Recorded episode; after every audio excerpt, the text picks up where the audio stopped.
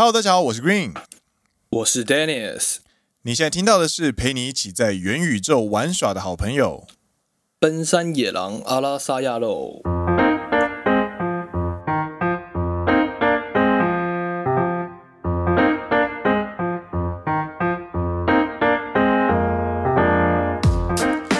耶！欢迎来到第九季的第十集。没错，欢迎来到。奔山野狼第九季第十九，我我觉得这一这一这一行应该要删掉了啦。你都会重复念就对了。对，奔山野狼是一个由两位在日本当上班族的双男子 Dennis and Green 所组成的团体，内容是我们平常在日本所见所闻日常观察，认真听长知识，轻松听好舒服的谈话性节目，刚好声音很好听，所以放当背景也可以很舒服的收听哦。不管你是做什么事情，都让我们今天度过一起一一起度过一段美好的时光吧。那听完觉得有趣的话呢，请按下订阅，加上 Apple Podcast 和 Spotify 五星推荐，顺便找我们玩。Green and Dennis，感谢你，感谢你，嗨嗨，最近真的很忙哎、欸，忙哦，六月真的忙哦，忙多。今天是五月三十五号，五礼拜六。就他妈的，嗯，怎么了吗？五月三十五是什么意思？就五月三十五号啊。五月明明就只有三十一天，怎么会有三十五号？No no no no no no no no no no no，五月有三十五天，五月有三十五天，我们要维护我们的触及率。哦啊，我们要保持我们的大中华市场这样。五月三十五号，礼拜六。这一天你要开着重型载具这样？哎哎哎哎！我说我说我说可以搭巴士嘿！哎对对对对对，乘坐大众交通工具减碳哦，救地球。嗯，对对对对对，或是，呜，好危险，好危险哦！三十五号跟五月三十五跟重型载具这样。嗯哼哼，对对，我起重机嘛，对不对啊？今天出去起个重机这样子。蜡烛，蜡烛，哎，蜡烛，嗯哼，哎，还有，嗨，还有集会，哎，我们跳过这个危险的话题。搭巴士，搭巴士去参加音乐季，有没有？对对对对对对对。然后那个音乐剧的重型载具去集会，对对对对对，然后去集会，然后晚上最后一个活动呢，就是大家举着那个蜡烛，祈求世界和平的那个大活动。We are the world, we are the future，这样子好不好？嗯哼哼哼，可以可以，我觉得非常棒。对，然后就是希望大家都非常希望能够有五月的好天气，所以就不会把它说成是呃六月。嗯，好，然后把它变成是五月三十五 这样。嗨，没有，我今其实我想说的是，今天晚上其实我们奔山野狼在 Discord 里面有举办了一个讨论会啊，是是是是是，嗨！但是很可惜的，因为我们节目是在下周三播出，所以大家在听到这个。节目的时候呢，这个活动应该已经结束了。对，但之后我们会把这个消息整理完，欸、再分享给大家。So, so. 那大家可以做的事情是，如果对这样子类型的活动有兴趣的话呢，我们有预期会在举办第二场。那这个第二场呢，就会在这个节目播出之后举行。对，大家就可以来参加。嗯，没错。嗯，然后最近真的是除了录节目工作之外，Greens 也是很。认真的，非常非常的用心的准备一些东西。对啊，因为这一次刚好就是碰上 Midjourney AI 这个 AI 生成画软体的兴起，然后我判断，我认为它这个技术发展还在早期，所以它需要呃有一些人来来就是算是整合啦，整合一下一些意见啊，或者是一些呃算是连接彼此。所以，我们我就设计了一堂，就是算是讲座，类似讲座的座谈会，然后跟大家分享我们怎么看这个技术，这样子。我觉得里面，因为你还有发一个问卷给大家，对对对对对。然后问卷里面有一题，我是觉得非常的有趣，然后也希望能够跟听众们分享，就是说，你觉得一个 AI 电脑机器人？哎，他画出来的一张图片，哎，是不是艺术？哦，对，我蛮喜欢这一题的。然后里面有百分之五十七的人，就是 Green 现在发的这个问卷，然后采样的样本数是四十多个人。对。然后里面有超过半数，但不到六成，五十几 percent 的人说它是艺术。对。然后我记得是八 percent 的人说他觉得不是艺术。对。剩下三十五 percent 的人说这是一个好问题，我需要再想一想。就还没有办法有定见啦。对啊。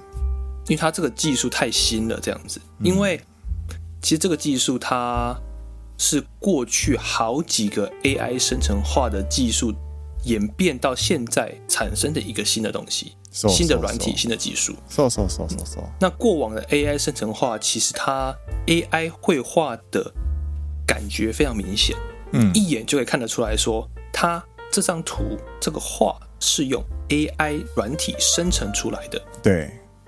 但是 Midjourney AI 很厉害的一点就是说，它可以让你把这感觉降到最低。就是你看到一些图片的时候，很多时候你会有那么一瞬间怀疑，这个是人真的画出来的，而不是一个电脑帮你生成出来的图片。是是是是是是。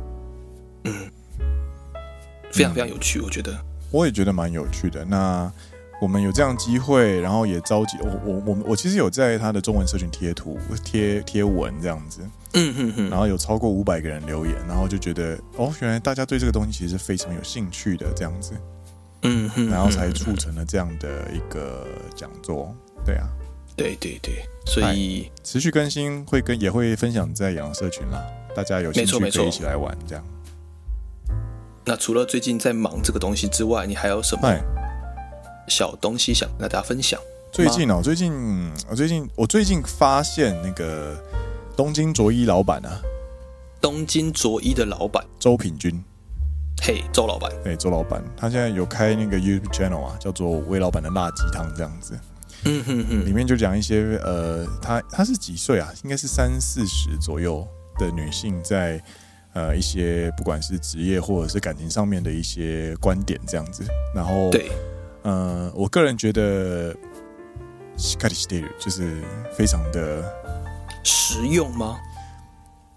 因呃，我不是说他的意见怎么样，对，而是说这个人他本身就是一个女企业家，所以她其实她的核心是很强的啊，她很有自己的观点，她对 的核心非常的强，他人生的核心肌肌群很强。每天都要到处跑来跑去，他的核心肌群很强，对对对对对对，所以他的他人生的核心肌群很强，所以你去看到他去做他做一些决定或者分享他的想法的时候，你觉得这个东西很利落，而且是很实用的。嗯嗯嗯。然后我最近就有看他的一篇，就是一一段就是在讲女生倒追男生的十招技巧跟心得这样子。哦，你好像有分享在我们的 Instagram。对，那个是我第一次这么我我很久没有这么努力的去截图了，你知道吗？我在电车上，然后看到这段说，哦，等一下，等一下，倒回去，倒回去，倒回去，这样子，然后开始一二三四五六七八九十，然后十个人截图下来，这样子，嗯，真的很实用，嗯嗯嗯、对。那让我来跟大家，你要跟大家分享一下这十个点吗？好啊，不然你你帮我简单的回顾一下好了。好，我来跟大家简单的分享一下这十个点，十点就是如果。女生想要试着偷偷倒追男生的话，瘦瘦，你可以怎么做？这样子，嗯嗯。然后我们的威老板就给了十个小技巧。第一，一直找他帮忙。第二，偷偷的示好。第三，对他有兴趣的事感兴趣。四，聊到想看的电影，再顺口约他去。五，不介意跟他吃同一份餐点，这个小恶魔吧。嗯，第六，不经意的肢体接触，这个没错，嗯、小恶魔确定。对。第七，偶尔可以传关心的简讯。第八，传暧昧简讯。对。第九，打进他的朋友圈，然后晚上就可以传照片了。so so。第十，问他喜欢怎么样的女生，然后最后面你还要截个图说。是没有底线才会不被男生珍惜。对，这十招你把它统整下来之后，你可以发现他是非常厉害的业务，就是循序渐进呢。我刚看下来，真的是循序渐进，一步一步的抓住那个男生的心的感觉。而且他他很厉害哦，他这十招都没有越线，他没有去拖，他没有去说我们是不是男女朋友，他也没有去告白。然后他如果被男生拒绝了，他也可以表明啊，我就没有喜欢你啊，怎么样？那种感觉，但其实你有喜欢，你不用铺路立场，对你，你是在你是在透过这些创造接点的方式的过程当中去试探、暗示，然后去圈住这个人的那种感觉。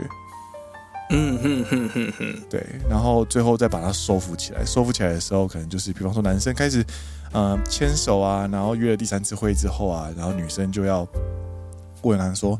哎，那你觉得我们现在什么关系啊？的那种感觉，我说哇靠，这个周老板太屌了！周老板很会，明明就是你在丢球，然后对方一杀球杀过来就说：“哎哎，那你觉得我们是什么关系？”对，而且你还不可以用逼问的说我们是不是男女朋友？不是，你要很好奇的跟他说：“哎。”我们什么关系呀、啊？这样子，你为什么要牵我的手？对对对对对啊！我们的朋友啊，讲的话，他说：“哎，可是我不会跟一般人牵手、欸，哎，哦哦哦，然后就听到这边的时候，觉得哦，干这个周品君真的是我心中的台湾田中石，台湾田中石，对对对，然后田中石就是日本周品君这样。然后他有讲到一点，就是女生就倒追这件事情，在台湾其实社群里面会有一种不会被珍惜的说法，但是他有点出一点还蛮明确的东西，就是并不是倒追本身会让人不珍惜，而是你没有底线的不断的去倒贴，才会让对方不珍惜啊。这个底线要画好，这样子要抓住，对，对方很明显对你没兴趣了。你就是问他一些，你在丢，比方说，我想要看这，我想要看那个，呃，《奇异博士二》，哎，你有兴趣吗？然后他说，然后他可能回你说，我只看战争片。哦，那这个就是没有戏了，就不要再 不要再约他了，这样子。对，我只想看好大一把枪。哎，对对对对，我想要看第二把很大的一把枪，这样。我有两支枪。啊，我有两支枪，长得不一样。最近那个 Top Gun 出第二集了，我们的汤姆克鲁斯五十九岁哦，完全没问题，再战十年，再战十年，哎，这很厉害，真的很厉害。他之外应该就可以演到那个什么不可能任务二十这样子，他应该会跟那个吧，乔治克隆尼一样。演到七十岁，我觉得可以啊，没有问题啊。然后之后转型越老越帅，之后转型成那个什么 Robert De Niro，或者是摩根费里曼，或者是那 些就是费里曼性格老星这样子，完全没有问题。嗯嗯嗯。等一下，为什么讲到这个？对啊，哦，讲到 我们讲到周品君啊，对啊，看电影啦，就是他如果。对方很明确的拒绝你说没有，我不想看这个电影。你要那就没有必要，对，就没有必要再继续追下去。说哈，可是我觉得很好看呢，那就是那就反了，那就是反了。然后你就会试出主导权给对方了。嗯，对方觉得就会觉得说，对方如果把这个球接起来之后，就是就是对方如果就是把这个球接起来的话，就换你失去你的主导权。那这个东西的话，在周品君的介绍里面就没有这个思想，对他来说全部都是他。对，我觉得这是最厉害的地方，嗯、他永远握着主导权。嗯，握着主导权这件事情，我觉得蛮重要的。对，而且是在不表明目的。就是身为男人啊，有时候啊，嗯，如果你很明确的感受到对方是在握着主导权的时候，嗯。你会有一种，哎、欸，我好像被牵着鼻子走，嗯。的那种不甘心，嗯嗯嗯，嗯，你会想要把主导权抢回来，嗯嗯嗯，然后这个时候呢，你就会反而更想要去更亲近、更接近这个女生，嗯嗯嗯，你懂我在说什么吗？互相 mount 的感觉，哦，想要抢上位，哎、欸，这个，嗯嗯，谁在上面？想要抢谁在上面？这样？子，嗯，对对对。嗯，我觉得蛮厉害的一个心理战，对，就是你会激起对方的竞争意识啊，对啊，而且是好的，嗯哼哼哼，对啊，那那可能就会变成是一场非常有趣的追逐这样子，都有可多的。哎，我们接下来要聊元宇宙，什么？完全没有相关的话题。什么？没错，所以我们接下来要来聊元宇宙。这个跳的，这个根本是直接什么多重宇宙了。好，对啊，我们从而且是从男女成人的交往直接跳进去小朋友的元宇宙这样子。说说说说说说。哎，主要的是今天就是我看到一个，应该是在五月底上周的时候看到一个很有趣的话题。嗯。日本的第二大的广告公司叫做博报堂，第一大第一大叫做电通。嗨嗨，那电通我们之前有简单介绍过，那电通里边最有名的就是他们的鬼十条。嗯，对。那第二大的是博报堂。嗯，那博报堂是怎么样的一个公司呢？博报堂呢，它其实就是广告代理商。那广告代理商呢，他们基本上就是会结合呃品牌商跟制作公司去一起做一些视觉作品。那包含广告，就是在平面广告，或者是电视广告，或者是呃。比方说，投放在多媒体上的广告等等等等，各式各样的广告都有这样子。那在刚刚做博报堂，稍微看了他的专业之后呢，我们发现他做过非常多非常厉害的呃专案。比方说，而这当中有很多都是我们耳熟能详的超级大品牌。比如说，比方说阿萨希秘鲁的 Super Dry，Super Dry，Super Dry 就是他们负责的。哦，对。然后还有那个啊，山田孝之最爱的那个游戏，就是 Monster Hunter 所在的平台 Sony 的 PlayStation，Sony PlayStation 的所有的广告都是博报堂在代理。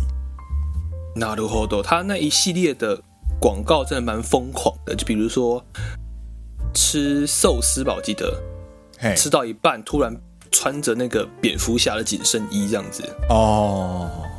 还是还是在办公室打游戏打到一半，突然变成蝙蝠侠紧身衣。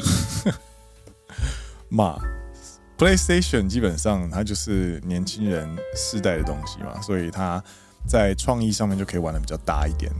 嗯哼哼哼哼。然后还有它还有其他作品，就包含 J League，就是日本的足球联盟。嗯哼哼哼。运动彩券。なるほど。或者是日产、本田。 马自达等等等等，都是一些超级大品牌的广告，或者是呃呃电视广告，都是博报堂他们的就是作品这样子。なるほど。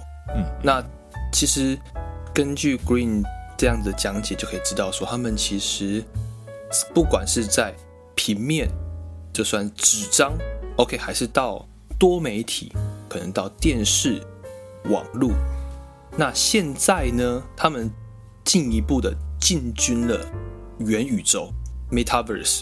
嗯，他们在元宇宙的世界里开始投放广告。我看到的时候就觉得，哇哦，他们也走得太前面了吧？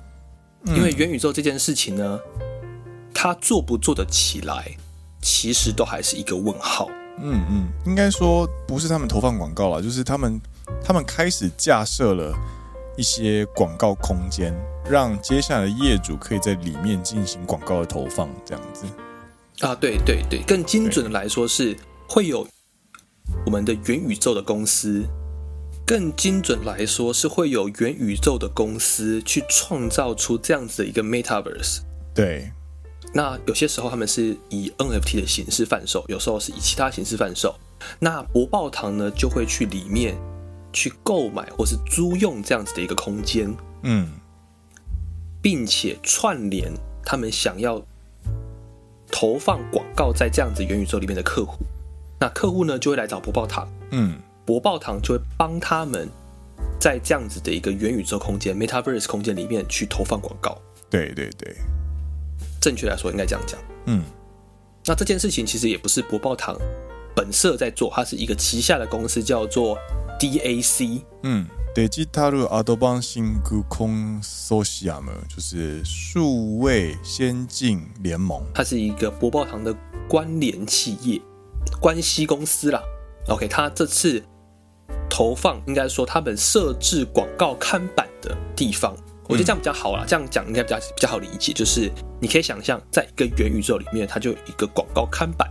对，那这个广告看板的拥有主人是 DAC。对，那大家可以去跟 DAC 说，哦，我要在这个看板上放什么广告，这样投放奔山野狼的广告之类的。哦，可以哦，可以哦，可以哦。我待会跟你讲价钱，我们可以考虑一下，好不好？哦，好好好好好，可以。期待。对，那他这次他进驻的这样子一个虚拟空间 Metaverse 呢，是在美国的 Online Game 的一个地方，叫做 Roblox。嗯，Roblox。那 Roblox 主要是在美国很有名的是给小朋友玩的。它是一款二零零六年呃推出的沙盒游戏，就是它是一个就是虚拟空间，然后让大家可以在里面制作自己的呃游戏，然后就是在年轻人之间非常的红这样子。年轻人吗？要说年轻人吗？我会定义成是比较算是中学跟小学未成年未成年的受众们。啊，对对，可以这么讲。哎。甚至之前有一段新闻是说，就是当美国的国中生升上高中之后呢，就会去笑那些还在玩 Roblox 的小朋友，就是哎、你们好幼稚哦，还在玩 Roblox 这样子。哦，然后都嗨嗨嗨，那应该就是中小学的。嗯嗯，他们的那个年龄层比较偏中小学，但是最近有没有变化不一定。但之前他们的受众比较是偏这样子一块这样子。但是呢，不要看他这样子，他一天的。活跃玩家，哎，有到五千万人，哇哦！一天的活跃玩家，他们是说一天约五千万人会拜访这一个 Roblox，嗨嗨嗨嗨嗨！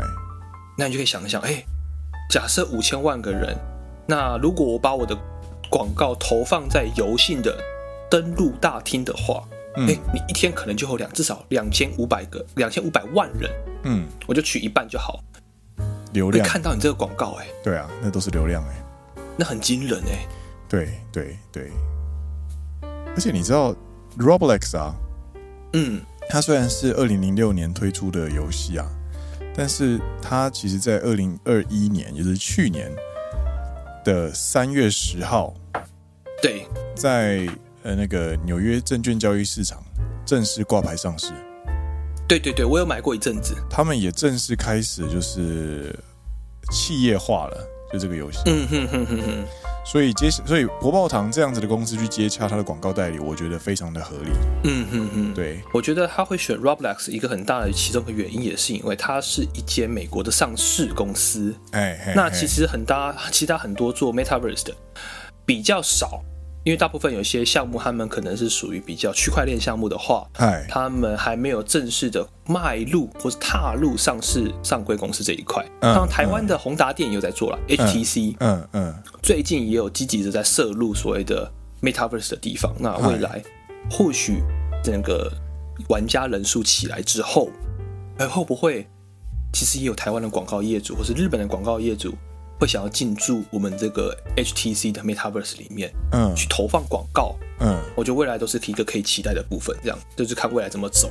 对，在这个时代最值钱的啊，就是你的玩家跟个资嘛，就是你的流量，嗯哼哼，以及你的个资。那你的下面的母体数越大的话呢，你的商业价值就越高。嗯哼哼，嗯嗯嗯，我觉得不管是未来的。Metaverse 还是其实我们所谓的传统的 Web 二点零，像 Facebook、YouTube，他们的根基其实都是一样的啦。嗯，你要有人有流量，你才会有之后的利润对产生。对对对，嗯，然后这次的这一个呃 DAC 他们怎么去投资？应该说怎么去接洽这个 Roblox？它是透过一个另外一间美国的公司啊，叫做 Super League Gaming。哎，他们跟他合作之后呢，就是他们透过 Super League Gaming 去联络 Roblox。那博哎，应该这个 DAC 是面向的，他服务的是日本的企业，这样去贩卖这一个广告。嗯嗯嗯。OK，现在要来讲解答了。嗨，如果奔山野狼要在一个广告看板上面刊登两个星期的广告的话，请问要花多少钱呢？要花八十万日币。八十万日币，以现在的呃汇率来算，台湾这样台币的话换算大概是十八万，乘以零点对二二左右的话，大概十八万左右。哇靠，好贵哦！哎，可是我有去问真正在广告业里面工作的人，哎哎，他说，如果是一个一天有五千万人流量的地方，当然他的这个八十万，他是说八十万起跳了，哎哎哎，所以他可能根据你在这个 Metaverse 里面放置的空间的不同，它会有不同的价格。哦。啊，游戏大厅的话，我相信可能一定不是这个价格。嗯嗯，一天有两千五百万人的流量，嗯嗯，那它就会是。不会只是八十万，那八十万可能是在，呃，我随便说了，游戏大厅的边边的一个小角落，一个布告栏上面这样这种感觉，或什么 loading 画面，呃，对，干好惨哦，我们的小朋友都好惨哦，接下来一直被，干一直要看广告哎，好烦哦。就是他进去一个房间有没有？他进去房间就有 loading 画面，然后 loading 画面中间就抛出奔山野狼这样，砰！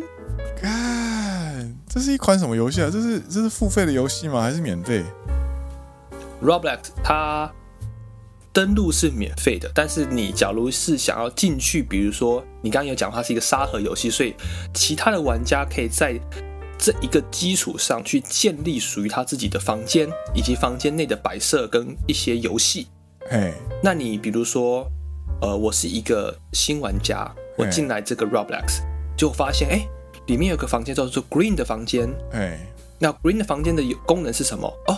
我进去可以猜猜这个女主播她身高多少？猜对了可以看女主播的照片。有够 low，好下流的房间啊！我觉得很有趣，我想要玩这样子。哎哎，那你就可以付钱给 Green，然后呢？那个 Green 就会收到钱，然后中间就会被 Roblox 抽成这样子。嗯嗯嗯，所以换句话说，就印证了那一句话，就是所有免费的服务或者所有的免费的游戏，它的商品就是玩家。嗯哼哼，没错没错。使用者当然没有这个房间啊，这个东西都是我刚刚瞎掰的。啊，对对对对对，我没有玩 Roblox。如果你这个 Roblox 看到 Green 的房间，那一定不是我。你就算里面卖女主播的什么相关的商品，也不是我。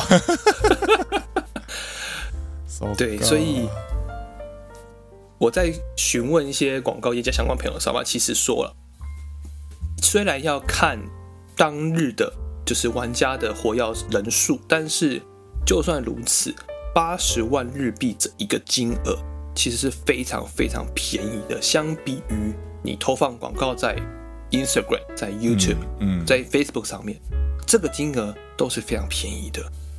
错了呢。就是以人数跟金额来做比对的话，嗯嗯嗯，So God，但其实我其实想要聊一聊，就是我对于元宇宙的一些想法。嗯哼哼，就是我其实对于元宇宙啊，对于 AR 虚拟实境啊，或者是呃 VR 这样子的技术，嗯，我知道它会是接下来很重要的主流之一。对，但是我其实蛮不喜欢的。你不喜欢的点在哪里？就是，呃，怎么讲？一款服务如果要剥夺我所有的注意力，对的话，对我来说是有困难的，因为我的注意力其实非常的涣散。啊，什么意思？就是说，你要我聚精会神的做一件事情，然后我必须要眼睛看着荧幕，耳朵要听着游戏声音。这件事情其实你在现代人来说，其实是有难度的。嗯，我可以理解你在说什么。对，比方说你在运动的时候，你会听播客节目；你在呃拉筋的时候，你会看 YouTube；你在慢跑的时候，你可能会做其他事情，或者是你在上下通勤的时候，你会看书等等的。现在这是一个 multitask multitask 的那个时代。所以多工时代，多工时代，对。所以如果你像呃，如果你像是什么 Clubhouse 一样，你必须要 always 在现场，你注意力也一定要在现场的话，其实真正后来能够留下来的人，其实没有那么多。你觉得大部分人会觉得是已经习惯了现在这一个多工的时代，所以他们可能可以边看，假设边看或者边听 YouTube，然后一边划着 Instagram，对，甚至就是边看 Facebook，然后耳朵是听着 Spotify。我有三个荧幕的话，那可能比较好好说这样子，就是我我我我的虚拟我的虚拟身份在 Roblox 上面，嗯，那我另外两个荧幕就做我平常做的事情。那 Roblox 上面有人叫我的话，我再去处理，嗯哼哼的这种感觉的话，可能还比较有可能的那种感觉。但是如果你要我开着电脑之后，我就只能开着 Roblox，然后我的注意力都要在上面的话，那我觉得是有难度的。我觉得还有一个点很重要的，就是我们的年纪也影响到这件事情。对，一天玩八小时游戏，在十五岁的年轻人跟三十岁的年轻人的世界里，那八个小时的价值是完全不一样的。三十岁还叫年轻人吗？让我当一下年轻人嘛，后青春期好，好，后青春期，好好，我是五月天的后青春期的诗。哎。后青春期年轻人的八小时，嗯、假日的八小时不一样，对，跟学生时代的假日的八小时那个价值是完全不一样的，对。所以你要，所以一款，比方说虚拟实境，或者是一款呃需要你全神贯注的呃元宇宙。的这样的服务，我觉得对于我们这个年纪的人来说会有难度，因为你的时间如果不能拉长，你的使用时间不长的话，你的商业价值就低啊。嗯哼哼，因为你的注意力就其实没有那么多，你的平均上线时间就是这么短，对啊。所以我觉得这个东西它一定会流行啊，但是目标客群不会是我的这种感觉。嗯，我同意，我同意。但我会想要。去试看看，就对我来说，我觉得哎、欸，好像蛮有趣的，我也想去摸摸看这样子。但是我也会跟你一样，其实我们都已经有太多其他的事情要去烦恼跟解决，我们已经没有办法像十二岁的小朋友或者十五岁年轻人一样，对，一整天可能戴上那个眼镜头盔，对，我们就可以泡在里面不出来了。对对对对对，他们的主要目标客群不会是我们，对。但是我会想要去试看看，以及再回去一开始的重点，就是说这一个东西它关联产业跟未才未来的市场规模，其实是非常可观的。嗯，说了呢，我觉得可能还会需要这个五年十年啦。嗯哼哼哼哼，他是说，对，预计到二零二八年了。他们这里面的一个调调查报告是说，预计到二零二八年，它可能会有一个呃五千亿日币的。嗯，一个市场规模这样子，甚至以上这样。嗯嗯嗯嗯，嗯，嗯，嗯。那我们就是 wait and see，以及如果我们有闲钱的话，说不定你可以参与这样子的一个投资。So，但呢？对对。我觉得我们可以先去买 DAC 的股票啦。你是说 Roblox 吗？还是 DAC？DAC DAC 啊，广告公司这样子。对，广告公司。啊，感觉他们接下来业务界就会不断的成长这样。Roblox 搞不好就是下一个脸书也说不定。嗯，难说，但是我们就看未来会怎么发展这样。因为毕竟 Roblox 它的画面，我觉得是稍欠缺了一些东西啦。它就是一个方块人这样子。对对。然后啊，这边再补充一个好了，就是 VR。对。VR 这件事情，我觉得它也可能还会需要一段时间，就是因为它的解析度其实还没有办法做到，它还是有限制啊。啊、呃，这个需要科技的演进啦。对对对对对，还需要一段时间。对，所以我们可以就是边等边看这样。对啊，Roblox 方块人，然后 Facebook 就是现在改成叫 Meta，Meta 做出来的虚拟实境是没有下半身这样子，你知道这件事情吗？真假的？对，他做出来的虚拟实境是没有下半身的。妈，蜥蜴人做出来的东西，我是不太期待了。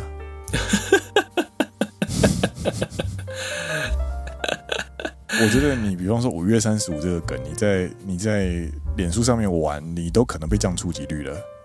那之后，如果语音辨识它这么强，它语音辨识的技术成熟之后，那代表你这上面的发言，你也会受到监视啊。嗯，这是一个困难的话题呢。这个、我们之后有机会再来讨论吧。这就是一个 cyber cyber horror 会去讨论的事情啊哈哈哈。对对对，哎。但我们今天主题是在元宇宙玩耍。对，没错。